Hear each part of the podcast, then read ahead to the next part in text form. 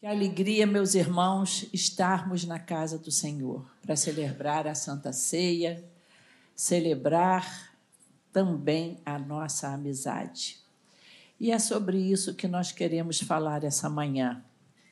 Sobre amizade, sobre o nosso referencial principal de amizade, sobre aquele que nos ensinou o que é a verdadeira amizade. O que que Jesus disse sobre isso, Paulo? Já não vos chamo servos, porque o servo não sabe o que o seu senhor faz. Em vez disso, eu vos tenho chamado amigos. João 15, 15, hein? Eu vos tenho chamado amigos, porque tudo que eu ouvi de meu Pai, eu tornei conhecido a vocês. Que palavra!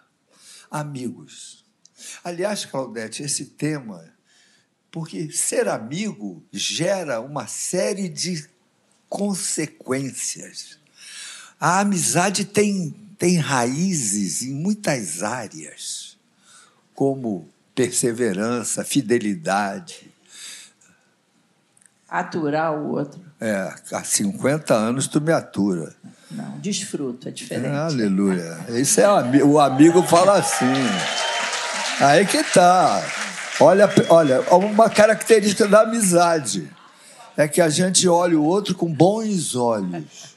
Não sei como é que ela consegue, mas ela olha. E vice-versa. Para mim é mais fácil conviver contigo, né? Mas a amizade, irmãos, é sobre isso que a gente vai falar. É. A amizade não é porque o outro é perfeito. Jesus estava lidando com aqueles doze que tinham muitas imperfeições. Tinham ali dois que queriam disputar quem é que vai sentar do lado dele lá na glória. Igual criança que às vezes quer. Quando, eu, quando eu era criança, ah, ah. eu e meu irmão disputávamos quem ia sentar na janela. Já viram isso, né? Aonde? No carro? No carro já estava uma janela ocupada e, e às vezes virava uma briga daquelas. Os amigos muitas vezes se estranham, não é verdade? É porque amizade requer convivência, não é isso? Amizade requer é, é, que algumas barreiras da cerimônia sejam, né? Você tem cerimônia, mas você já tem um pouquinho mais de intimidade, para avisar a pessoa assim, ó, e tá com uma alface no dente. Aí, não é? Isso é coisa de amigo. E é nesse relacionamento que às vezes a gente acaba. E Jesus tinha desses. Tinha um Pedro lá, tinha essa turma lá. Pedro era um sanguíneo. É. A ponto dele chegar uma, uma situação, Jesus chegar e falar: e vocês? Vocês também querem ir embora? Também estão escandalizados? Irmãos, nós precisamos saber ser amigos com o melhor amigo que existe, que é Jesus. Por isso, ele, aqueles homens problemáticos, ele diz: Eu chamo vocês de amigos, porque vocês têm informação privilegiada. Cristo era referencial para as nossas amizades, porque ele era comprometido com as pessoas que ele amava. A gente vê isso na vida de Jesus, como ele amava as pessoas. E não amava só os importantes, não. Ele amava as viúvas que estavam saindo chorando pelo portão da cidade porque o, filho único delas tinha falecido. Jesus amava o Bartimeu, um cego mendigo de porta de igreja. Ele parou para o Bartimeu, ele para para você. Ele escuta quando você clama por socorro. O nosso Deus estende a sua mão para aquele que, que busca por ele. Buscar-me-eis e me achareis quando? Quando me buscardes. Como é que é, igreja? Quando me buscardes ah, eles sabem. É. Irmãos, Jesus estabeleceu um padrão para a amizade. ele disse lá em João 15, 12, que o mandamento dele era esse: que vocês se amassem assim como ele nos amou. O padrão de amor de Jesus é muito excelente. Eu gostaria que você pensasse um pouquinho como é que você tem levado os seus relacionamentos de amizade, de esposo, esposa, Claudete, quando a gente vê os melhores amigos. Quando a gente vê um versículo desse, que a gente tem que amar uns aos outros como Jesus nos amou, eu não consigo entender um casal crente em crise. Ah, eu estou pensando em divorciar. Ah, eu não aguento mais ele, não é o que eu esperava. Quando a gente vê um versículo desse, que a gente precisa amar uns aos outros como Jesus nos amou, querem saber? Crise em casamento é fracasso. Não, briguinha assim, pode ter um pouquinho, mas colocar o casamento em risco. O Que- padrão de amor que Jesus nos ensina é um alto padrão. É um padrão como o amor que ele teve por nós. É para a gente pensar.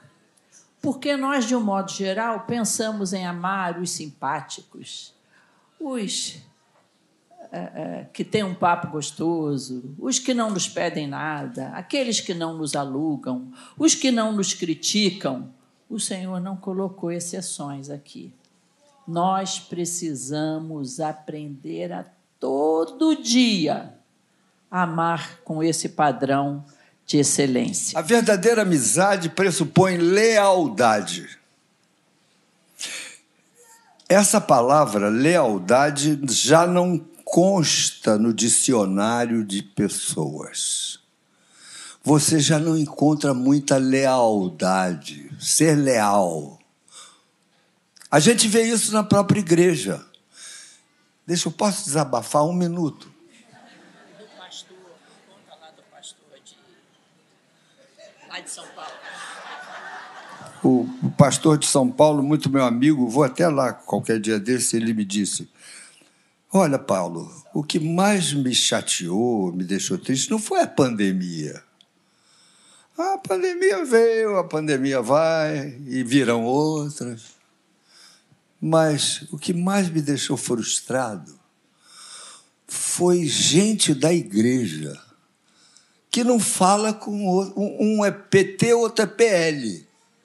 E o PT não fala com PL e o PL não fala com PT. E tem gente, Paulo, aqui na minha igreja que foi embora porque eu não tomei uma posição política, Paulo. Ele de púlpito. As pessoas chegavam, isso ele me contando, e eu quieto aqui, só ouvindo. Eu falei, estou nessa também. Ele disse assim: as pessoas chegavam para mim e me cobravam. Você não vai tomar uma posição? E ele dizia: mas a minha posição é pregar o evangelho. Não, mas o senhor tem que tomar uma posição política. E ele disse: algumas pessoas foram embora.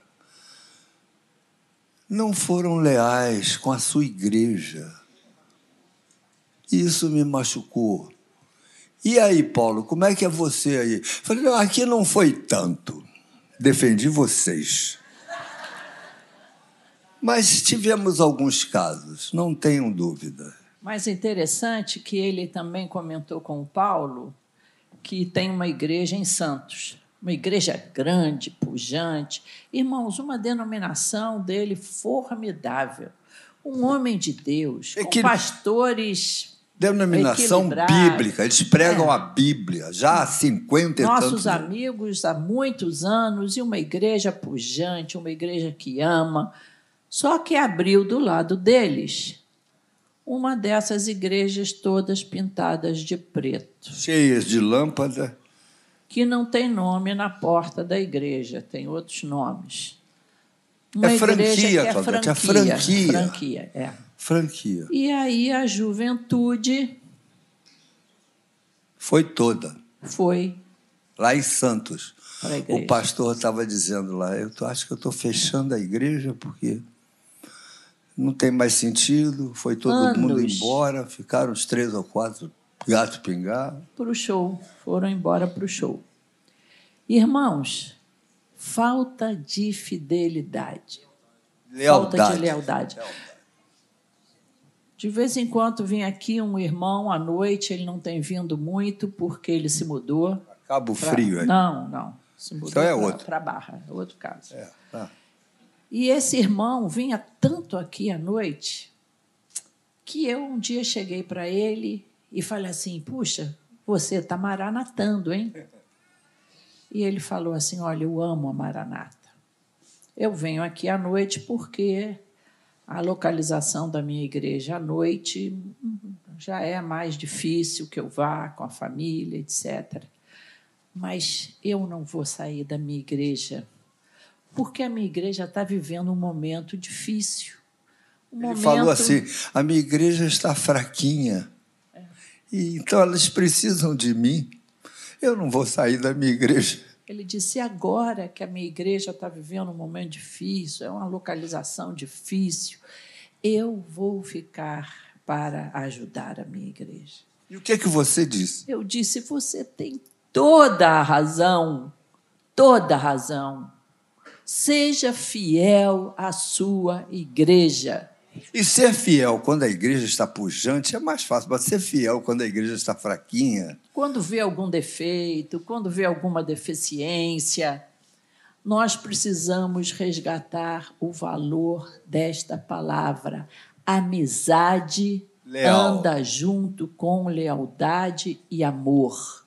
Não se entende amor sem lealdade, amor sem amizade, não se entende amizade sem amor, e é um, mo- é- é- é- é um triângulo fechado. E esse amor precisa ser fruto do nosso entendimento por Cristo e não deixar nossas sensibilidades. Irmãos, nós temos muitas vezes que lutar para não deixar nossa extrema sensibilidade nos afastar do caminho.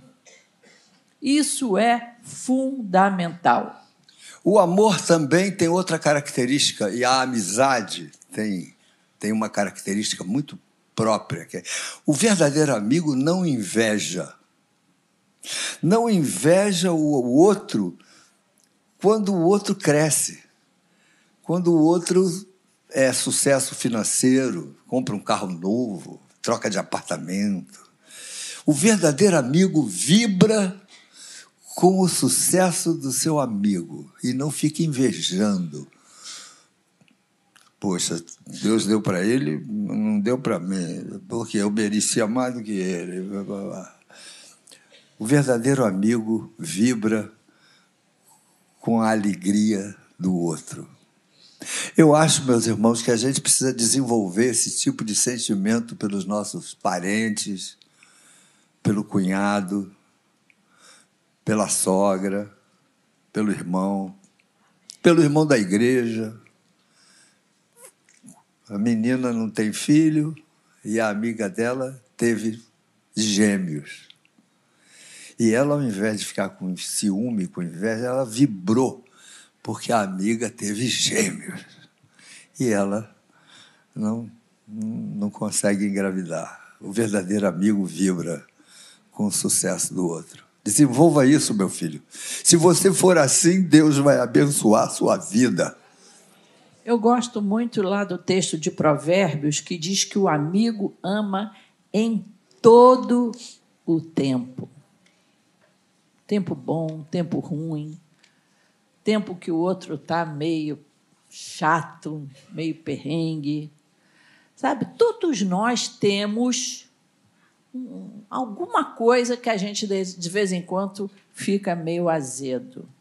Será que sou só eu, Paulo? Ou você? al- Alguém se identifica comigo nisso? De vez em quando você fica meio, meio azedo?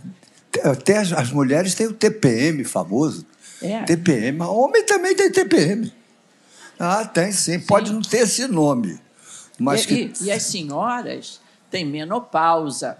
É. Se tu tá achando chato a TPM da tua esposa, espera a menopausa para você ver o negócio. É. Tá? Espera só. Mas o amigo ama em todo tempo. O amigo, quando vê que tu tá meio chato, sabe o que, que ele faz? Ele te dá um tempo. Ele não fica, tá chato por quê? O que, que eu te fiz? É, não, sabe quando você dá um tempo para aquela pessoa? Porque o amigo ama em todo tempo. O amigo está disposto ao sacrifício pelo outro. Ele se sacrifica para agradar o outro, para ajudar o outro. A Bíblia fala em Provérbios como ferro, com o ferro se afia, assim o homem ao seu amigo. Bonito esse texto. Como ferro, Um trabalha o como o outro. ferro afia o ferro, assim o homem Paulo, ao seu são amigo. amizades que te fazem melhor. Existem amizades assim. E no casamento, irmãos, a amizade dentro de um casamento, ela é algo que nos faz melhor. Você aprende com o teu cônjuge, o teu cônjuge aprende com você, e naquela convivência, e às vezes o afiar do ferro sai faísca, não é verdade? Mas nessa convivência a gente sai melhor. É uma pergunta que você precisa fazer. No meu casamento, eu estou melhor do que quando eu me casei? Depois dessa caminhada toda, eu sou uma pessoa melhor do que eu era antes? Mas melhor do que se perguntar é perguntar para ela, mulher, me fala com sinceridade. Você acha que eu estou melhor do que quando eu me casei com você? Espere uma resposta sincera. Se vocês são amigos, com certeza, porque a amizade de uma pessoa com outra te passa visões que só ela tem e você não tinha percebido, e você diz: Nossa, que legal que você viu isso, que você sente isso, que você sabe disso, e você vai assimilando. O tímido vai aprendendo um pouquinho a ser menos tímido. O outro que é espalhado demais vai se freando um pouquinho. E a gente vai sendo melhor com essa convivência. Assim é com os amigos também. Perfume e incenso trazem alegria ao coração. Do conselho sincero do homem nasce uma bela amizade. Do conselho sincero. Provérbios 27, 9. Que texto, que texto. Formidável. Gente, os amigos às vezes se estranham. Não deixe que isso rompa um relacionamento de amigos com vocês. Nós ontem fomos visitar um casal de amigos. Sempre tivemos muito amor por eles, mas a vida, não sei como, gerou um afastamento, um mal entendido. E foi um dia muito feliz para mim. Restaurar. Nós ficamos uns oito anos separados, não é, Claudete? Talvez restaurar aquele, aquele, aquela convivência. Eu fico meio até emocionada de falar nisso, porque era aquela convivência que, que você sabe quando você tenta chegar, mas sente que a pessoa não te recebeu assim como devia, aí você se retrai um pouco. Mas a gente tem que enfrentar isso, irmãos. E ontem foi um dia assim especial. E eu pude dizer para essa amiga: olha, se eu um dia te machuquei, ou se um dia eu não preenchi as suas expectativas.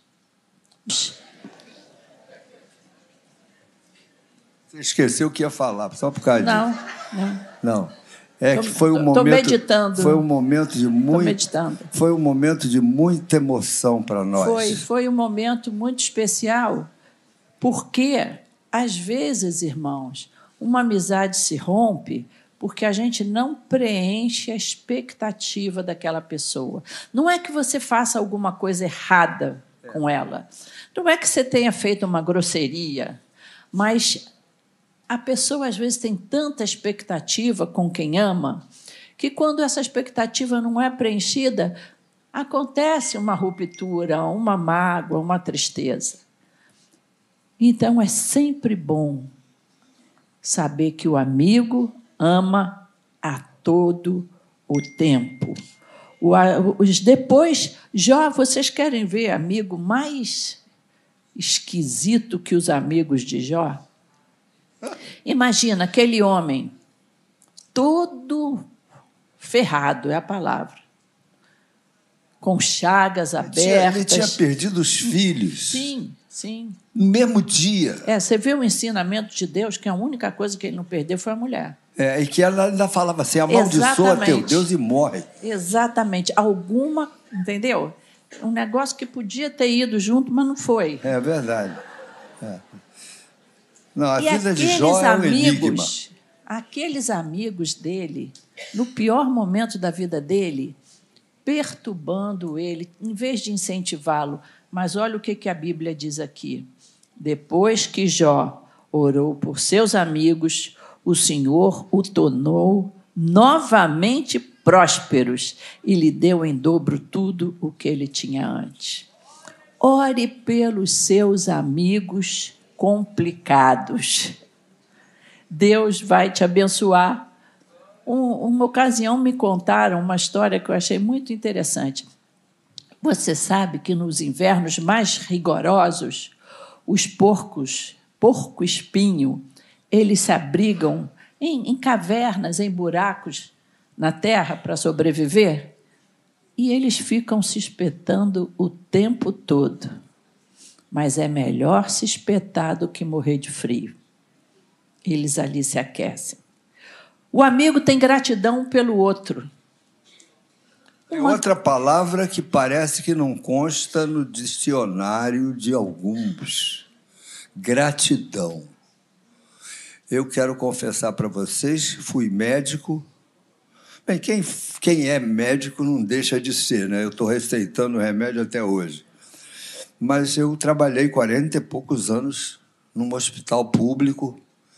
Gente, o que eu ajudei de gente da Igreja Assembleia de Deus, da Metodista, da Batista, da Presbiteriana, da Meu Jesus, da Maranata, o que eu consegui de internação, o que eu operei, o que eu participei de cirurgia que nem era da minha área, só para ficar perto, para ver se ia correr tudo bem. Gente, mas o que eu fiz durante 40 anos? Agora eu conto no dedo das mãos as pessoas que depois que passou tudo, voltaram para dizer assim: Poxa, doutor Paulo, muito obrigado, viu? O senhor foi bom. Eu não fazia isso esperando que ninguém voltasse, porque eu nunca voltava mesmo, mas gratidão, gratidão é algo que você precisa desenvolver. Quem te ensinou um ó será teu eterno professor. Seja grato à pessoa que te, que te convidou para assistir uma reunião. Seja grato a uma pessoa que orou por você. Seja grato a um irmão que botou a mão no seu ombro e disse assim: Tudo bem, meu irmão? Como é que você está passando? Eu Seja tenho orado por você. Seja grato à sua igreja. Se... Boa, isso aí Seja nem se grato fala. À sua igreja. Seja grato à igreja que você é alimentado, que você. Gente, eu conheço pessoas que frequentaram aqui um tempão. Nós oramos por eles, nós derramamos lágrimas por causa de, de, dramas dessas pessoas, vão embora e nem se despedem de nós, tá bom? Nem dizem, ó, tô indo, tchau, otário, tô indo embora. Nada. E tem mais. Ficaram aqui por 10 anos, depois vão embora, não voltam nunca mais. Não sentem nem um pouquinho de saudade pelos irmãos. Parece que ainda tem um pouco de comunhão pelo WhatsApp, pela, é, lá entre eles, mas não vem aqui nunca mais. A ingratidão é um fato. Eu espero que vocês não sejam ingrato. Deus ama aqueles que agem com gratidão, os que ofertam com gratidão, aqueles que se sentem gratos, porque para se sentir grato diante de Deus, você tem que ser humilde. O orgulhoso não é grato, mas o, o que se humilha é grato. Teve um programa de televisão aí, Claudel, nem vou dizer qual é a igreja. O cara dizendo assim: conta a sua bênção, conta a sua bênção, mas o microfone na mão dele. Conta tua. Aí o cara contava lá um monte de prosperidade. Aí teve uma senhorinha que chegou e disse: Jesus perdoou os meus pecados, pastor. Ele disse: legal, mas agora conta a bênção. Quer dizer, Jesus perdoar os meus pecados não é bênção? Isso é inversão de valores. Infelizmente, existem algumas igrejas entrando por esse caminho aí, que eu não vou julgar. Que Deus os abençoe mas a nossa igreja tem outros princípios, em nome de Jesus. Seja grato. Irmãos, mas nós vamos encontrar por esse mundo ingratidões, tristezas. Não deixe o seu coração se contaminar, não deixe seu coração falar, eu agora também ser assim, assado, fez comigo desse jeito, eu ser também. Não permita que isso aconteça com você, porque lembre-se que você tem um amigo que nunca vai falhar com você. Nunca. O, o livro de Salmos diz que ainda se o meu pai e a minha mãe me abandonarem, que é o extremo. A Bíblia diz: como pode a mãe abandonar, esquecer-se do filho que amamenta? Eu, no entanto, Deus falando, jamais me esquecerei de você, jamais te vou te desamparar. Nos seus momentos de decepção, e você vai ter esses momentos de decepção, em que você às vezes investiu, investiu profundamente num relacionamento, numa amizade, deu o seu melhor, você vai se entristecer. Mas lembre-se de Jesus. Conforta o teu coração com Jesus. Conforta o teu coração procurando teus amigos leais, teus amigos sinceros. Não deixe de fazer boas amizades, porque você se decepcionou com algumas. A Bíblia diz que existem amigos que são mais chegados que um irmão. Provérbios 18, 24. Mais chegados que um irmão. Você pode ser um amigo assim de alguém. E esse amigo é Jesus, não é? Por isso que é importante hoje, numa manhã de Santa Ceia, você acertar o teu coração. Acerta o teu coração com alguém que tá, entristeceu você, ou alguém que está triste com você. Você pensa assim: não, eu não fiz nada, o que, que aconteceu?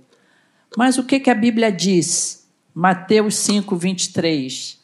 Se você trouxer a tua oferta ao altar e aí te lembrares de que o teu irmão tem alguma coisa contra ti, não é que você tenha contra ele, não. Você lembra que ele está triste com você.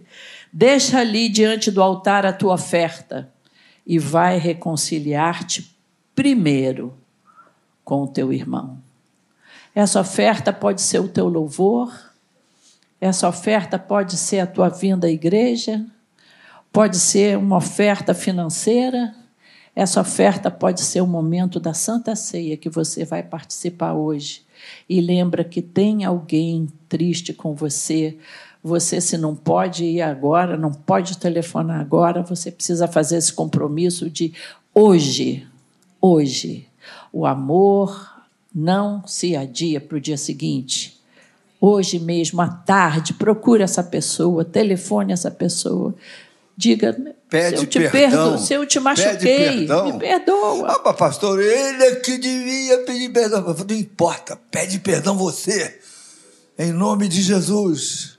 Conserta a tua casa, conserta com teu irmão. Deus vai abençoar a sua vida. Para que você possa participar dessa ceia com comunhão com Jesus. em comunhão com os irmãos. Eu quero aproveitar esse momento aqui para dizer para vocês, queridos, como pastores, se alguma vez a gente também não preencheu as expectativas de vocês. Poxa, Claudete, ainda mais eu que sou meio desligado, passo pelas pessoas, nem vejo. Aí a pessoa diz, o pastor Paulo passou por mim, nem me cumprimentou. Quando for assim, por favor, me para. Oi, pastor. Segura assim. Só não me viu, mas eu te vi. Então, dá um abraço aqui. Eu, puxa, tem gente que fica magoada por mim porque eu não cumprimento, mas eu não faço por mal, eu sou desligado mesmo. E ali um pouco surdo, a pessoa fala, pastor Paulo, eu não escuto. É, isso, eu, isso eu tenho alertado os irmãos, olha, ele não escutou, entendeu? É, pois é. Você precisa colocar o teu. Porque o inimigo vai fazer tudo para entrar uma semente de amargura no teu coração para que você se decepcione. E o pior, por causa disso, você se decepciona com a igreja, se decepciona com Jesus, perde a fé, vai embora e deixa o demônio ficar feliz. Não permita que o demônio se alegre com as suas reações. Seja nobre em nome de Jesus. A Bíblia fala: conserta com o teu irmão, aí depois volta para apresentar. E depois vem. É Coisa verdade. linda, né? É lindo.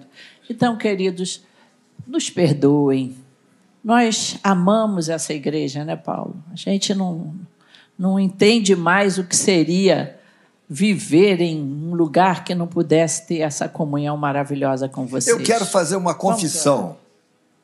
Quando eu era, terminei minha residência, minha pós-graduação em otorrinolaringologia, eu fui convidado pelo Canadá para ir para lá. Eles são caçadores de cérebros, de gente preparada.